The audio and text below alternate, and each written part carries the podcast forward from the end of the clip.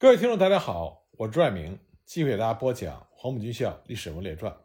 我们接着来讲第一次国共合作期间，广州革命政府的革命外交政策。中共三大之后，中国共产党人就把主要的精力转移到了改组国民党和发展国民党的组织方面。陈独秀当时认为，正是因为国民党软弱涣散，所以中共才应该加入它，来促使它发生积极的改变。陈独秀当时说：“重建国民党是我们的职责。”那么李大钊也认为，国民运动要取得胜利，就必须有一个国民党，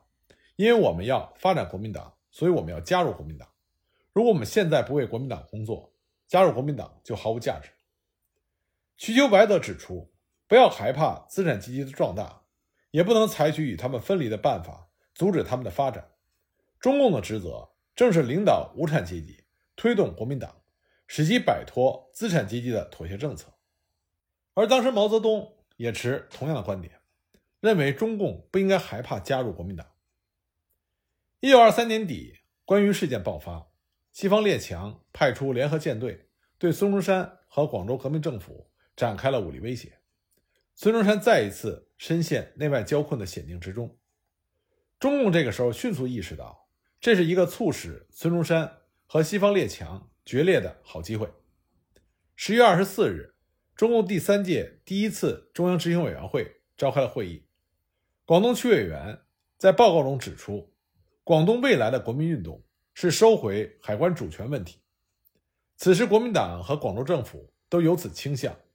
倘若能真的有点运动，那就是国民党和帝国主义冲突的第一步。随后呢，中共中央在十二月相继发出了两份。相关的通告，第十一号通告要求各地召集紧急会议，发起反应运动，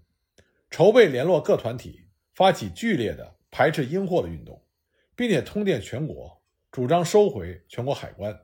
以恢复国家应有的主权。第十三号通告呢，则是要求各地此时应该一面声援广东政府，督促其根本的收回海关全部主权，不要仅仅争在关于。一方面呢，要主张收回全国海关主权，废除协定关税制。那么，在中共的秘密组织之下，广州七八十个社会团体共同成立了外交支援委员会，对孙中山进行支持。而中共的机关报《向导周报》也一改其一贯以来对国民党对外态度所持的批评论调，而对孙中山的态度大加赞赏。那么，受此鼓励。孙中山对西方列强也表现出前所未有的强硬。十二月十六日，孙中山在接见广州各界民众代表的时候表示，决定三天之后用正式手续提取关于。次日呢，他公开致美国国民，指出关于问题完全是中国内政，而美国政府以多国军舰合力进行威胁，这是摧残自由、蹂躏人权。十九日。孙中山又向美国政府发出了抗议电。那么，关于事件正式宣告了孙中山和西方列强之间的决裂。事后呢，一位共产国际的驻华代表在向共产国际执行委员会主席团的报告中是这么写的：在国民党存在的十二三年里，这个党首次开始形成为一个民族革命的政党。根据他最近在华南关税收入问题上对帝国主义的攻击。根据他的反帝斗争和靠拢世界无产阶级可以看出，他走的是真正民族主义的反帝的革命斗争道路，并且正在同过去那种与帝国主义妥协的策略决裂。不管怎么样，中国国民运动从此开始具备反帝的性质。当然，我们不能说孙中山和国民党的这种转变完全是由中共所造成，但毫无疑问，中共的作用。肯定是导致孙中山和国民党有这种转变的关键因素之一。很难想象没有中共的支持，孙中山会有底气和西方列强坚持对抗。但是对于中共而言，尽管这个结果是他一直以来所追求的，但这仅仅算是他实现最终目标的第一步。关于事件发生的时候，正赶上国民党第一次全国代表大会的筹备期间，国民党一大最主要的任务。就是要通过大会宣言，为国民党今后的发展指明方向。因此呢，宣言的起草是大会筹备一项非常重要的工作。从长远看来，这是一个比关于事件更好也更重要的对国民党的对外政策施加直接影响的机会。因此，中共从一开始就非常的重视。当时，孙中山把宣言的起草工作交给了包罗廷负责，而包罗廷作为共产国际驻中国的代表，同时还肩负着中共在国民党中央的党团指导职责。在这种情况下，中共很自然的就通过包罗廷这个渠道参与到宣言的制定工作中。中共的一些负责人经常到包罗廷的住处进行磋商。在那里看到了宣言的草稿，并且提出了自己的建议，而包罗廷呢，也多次出席中共和社会主义青年团的会议，并且曾经对宣言的起草做专门的介绍，听取中共方面的意见。共产党员瞿秋白担当了一个非常重要的角色，他作为包罗廷的助手和翻译，得以经常参加有关人士对于宣言草案的商讨和列席讨论会。包罗廷起草的宣言俄文稿就是由瞿秋白译成中文的。他在翻译时所做的文字修饰工作，就让瞿秋白实际上成为了宣言的起草者之一。然而，宣言草案一经公布，就遭到了邓泽如、黄基禄等不少国民党高层党员的反对。十月二十九日，邓泽如、黄基禄、林之勉等十一人以国民党中央监察委员会的名义联名上书孙中山。对陈独秀和中共进行指责。他们的信中写道：“苏俄替我党订立正纲政策，全是陈独秀的共产党所议定。陈独秀所组织的共产党是被苏俄政府所供养。陈独秀等人企图利用国民党的躯壳，注入共产党的灵魂。他们所采取的手段包括挑起我党与国际各国的仇怨，使我党在国内。”断绝实力派的协助，其所制定的具体政纲将宣示世界，将使我党永无获得国际同情之一日，更让我华侨在海外没有立足的余地。尽管孙中山当时并没有对这个意见加以重视，但是反对者们并不愿意就此善罢甘休。一月二十日，国民党第一次全国代表大会在广州开幕，中国共产党人李大钊、瞿秋白、毛泽东、林伯渠。夏曦、王尽美等人作为大会代表出席了会议，其中呢，李大钊还被孙中山指定为大会五人主席团成员之一，负责会议的主持事宜。在总共两百名参会代表中，中共党员占到了百分之二十，而在国民党中央执行委员会的成员里，中共党员占到八分之一，在候补委员里则占到了十七分之七。针对宣言草案。可能在大会继续遭遇反对的情况，中共中央专门提前做出了部署，要求出席会议的中共代表在涉及对外恢复国权的问题上绝不能让步。同时还指示，对于党纲草案，我们大致赞同；为关于民族主义内容的解释，我们的主张是对外反抗侵略主义的列强加于我人之压迫。不得不说，中共的这个决定颇有先见之明。大会期间。当宣言草案提交讨论的时候，其中涉及反帝的对外政纲部分，再次受到黄基禄、邓泽如等人的非议。受他们的影响，原本对草案完全赞同的孙中山也变得动摇起来。紧急关头，李大钊为了争取宣言原封不动的通过，做出了重要的贡献。他向各位与会的代表印发了一份意见书，并做了大会发言。他指出。在今日列强的半殖民地的中国，也就是本党总理所说的次殖民地的中国，想脱除列强的帝国主义及那媚视列强的军阀的二重压迫，非依靠全国国民，也就是全民族的力量去做国民革命运动不可。在今日经济落后、沦为帝国主义下半殖民地的中国，只有国民革命是我们民族唯一的出路。根据黄基禄本人事后所述，李大钊对他反对反帝政纲的言行非常的愤怒，并且进行了不甘示弱的回击，说李大钊在做发言的时候说的声泪俱下，全场都被李大钊的话所打动。最终呢，在中共的力争之下，宣言中有关取消不平等条约对外政纲部分的内容得到了完整的保留。事后呢，李大钊就说，这次大会所通过的宣言、决议和纲领，是由于我党党员和左翼的共同努力才得以通过的。这个时候，李大钊所说的“我党”指的是中国共产党。所以我们可以看到，在推动国民党对外政策的转变上，中共发挥了至关重要的作用。而中共之所以将改变国民党的对外政策作为双方合作的首要任务，除了苏俄和共产国际方面的因素之外，中共自身对于中外关系二元对立的认识也是最为重要的原因。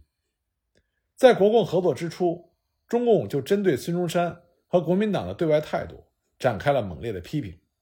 以及通过这种方式尽快的把国民党推上联俄反帝之路。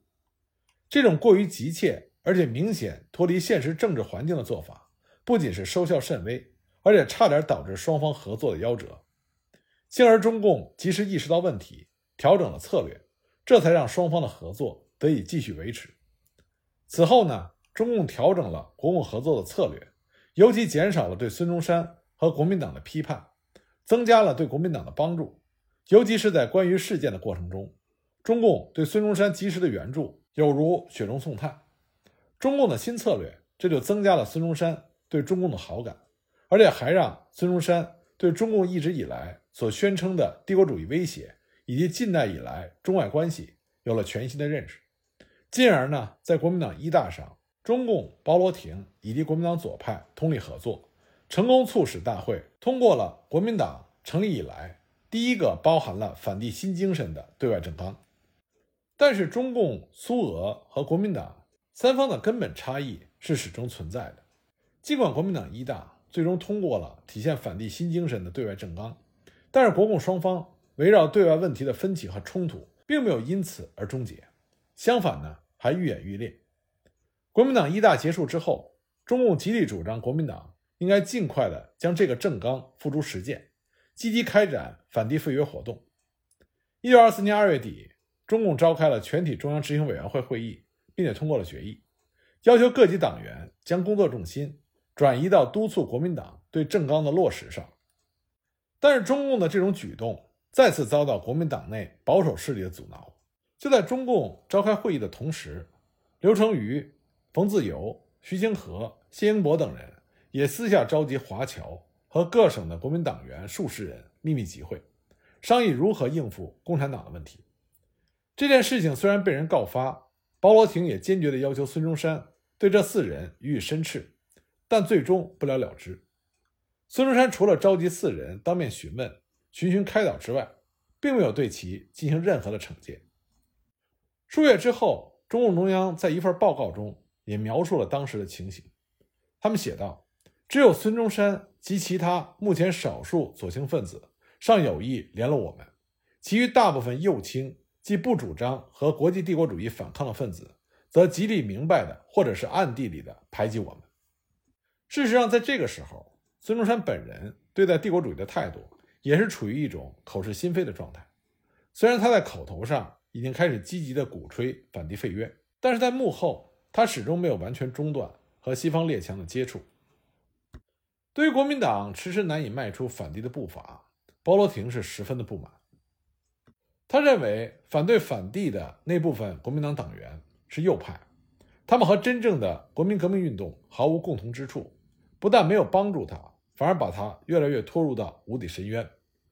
所以呢，包罗廷主张，如果要想国民党将其对外政纲付诸实践，就只能依靠那些有着坚决反帝立场的国民党左派。只有国民党左派对中国国民运动的态度是真诚的，是真正的民族主义者。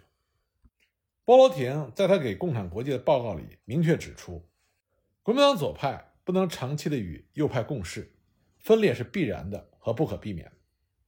在包罗廷的影响之下，中共决定调整国共合作的策略。一九二四年五月，中共中央就召开了扩大执行委员会会议，对国民党一大以来国共合作的情况进行了阶段性的总结。会上呢，中共中央指出，国民党内一大部分党员。回避反帝国主义的争斗，他们的阶级性是非常倾向于妥协的，所以这些人很难为中国民族完全独立奋斗到底。中共也将这部分国民党人称之为右派，而将另外一部分对于反帝政纲持积极态度的国民党人称之为左派。对于中共而言，一个不愿意与苏俄接近、不愿意反对帝国主义，或者反对帝国主义不够积极和坚决的国民党，只会让国共合作失去意义。这是中共无论如何都不会接受的。而一个有右派掺杂的国民党，注定是不会积极和坚定地反对帝国主义的。因此，在经过分析之后，中共中央指出，照现在的状况来看，国民党的左派是孙中山及其一派和我们的同志。因此，所谓国民党左右派之争，其实是我们和国民党右派之争，并对那种试图调和国民党左右派的主张进行了批评，直指这就是一种错误。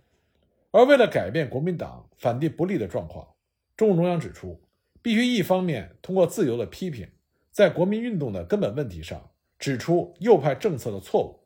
一方面呢，从思想上和组织上巩固左派。所以呢，中共中央就提出。广大的中共党员，他的责任就是要让国民党不断的有规划的宣传宣言里的反对帝国主义，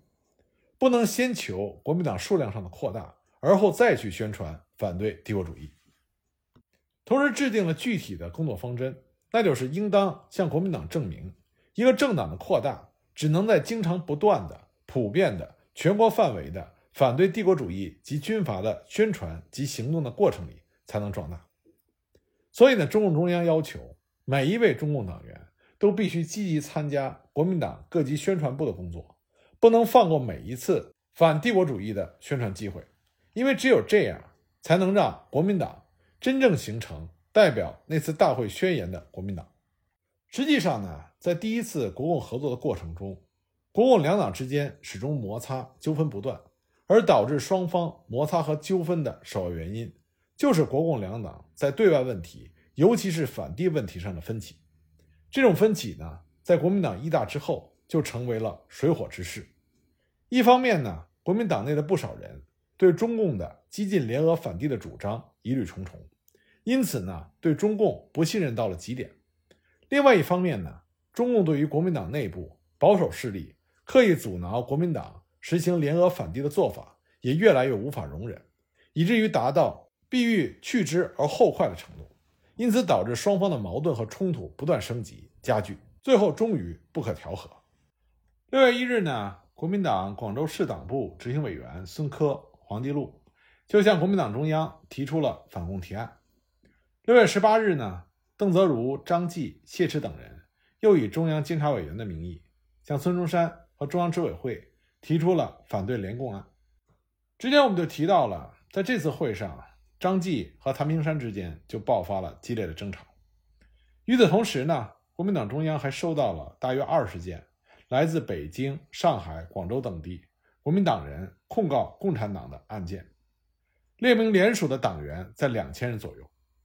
在这种情况下，中共呢就被迫展开了反击。七月二十一日，中共中央就向各级党组织发出了第十五号通告，指令广大党员与国民党右派。展开积极的斗争。通告指出，自五月中共中央的扩大执行会之后，国民党大部分党员对我们或明或暗的攻击排挤日甚一日，意在排除我们积极分子，以和缓与列强及军阀对于国民党压迫。因此呢，对于这种非革命的右倾政策，必须加以纠正。通告要求中共各级党员要认清国民党右派的错误。并明确指出其中最重要的两条，那就是国民党右派他不愿意反对帝国主义列强，反对中俄协定，根本反对苏俄，说苏俄是国民党之敌。而这个时候呢，正好赶上商团事件愈演愈烈，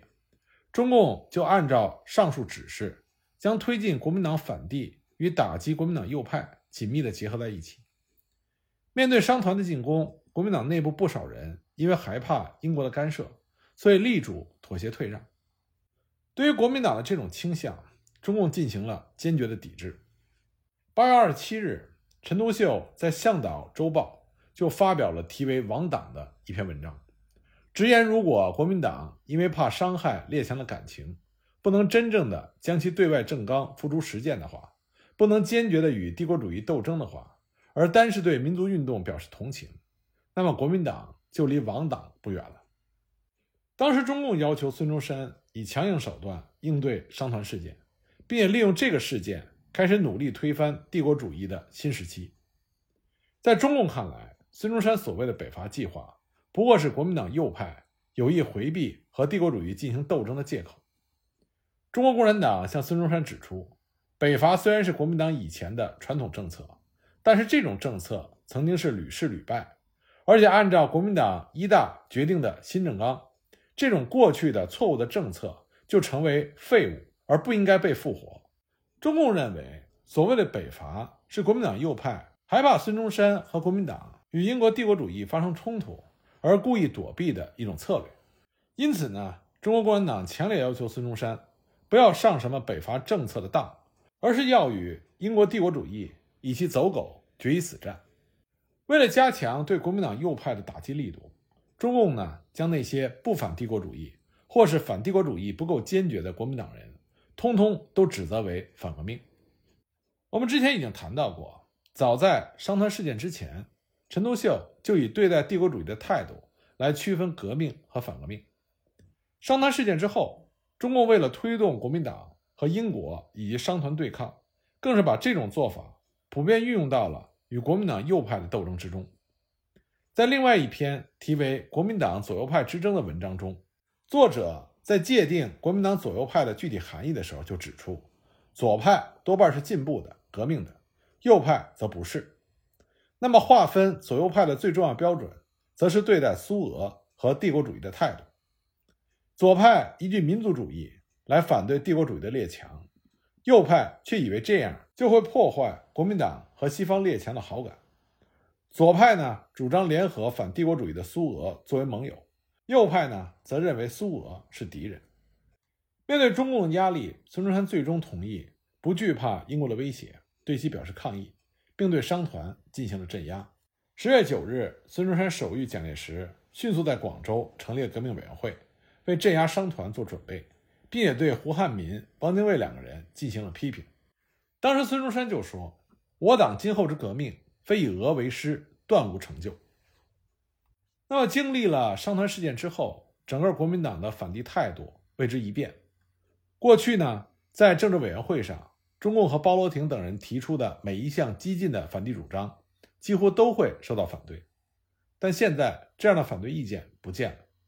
在随后的北上行程中，孙中山更是爽快地接受了中共所提出的召集国民会议和废除不平等条约的两大主张。并对反帝废约的口号进行了不遗余力的宣传。然而，尽管国民党对待帝国主义的态度已经和改组之前有了天壤之别，但在中共看来，这与他所希望的国民党达到的目标仍然有着遥远的距离。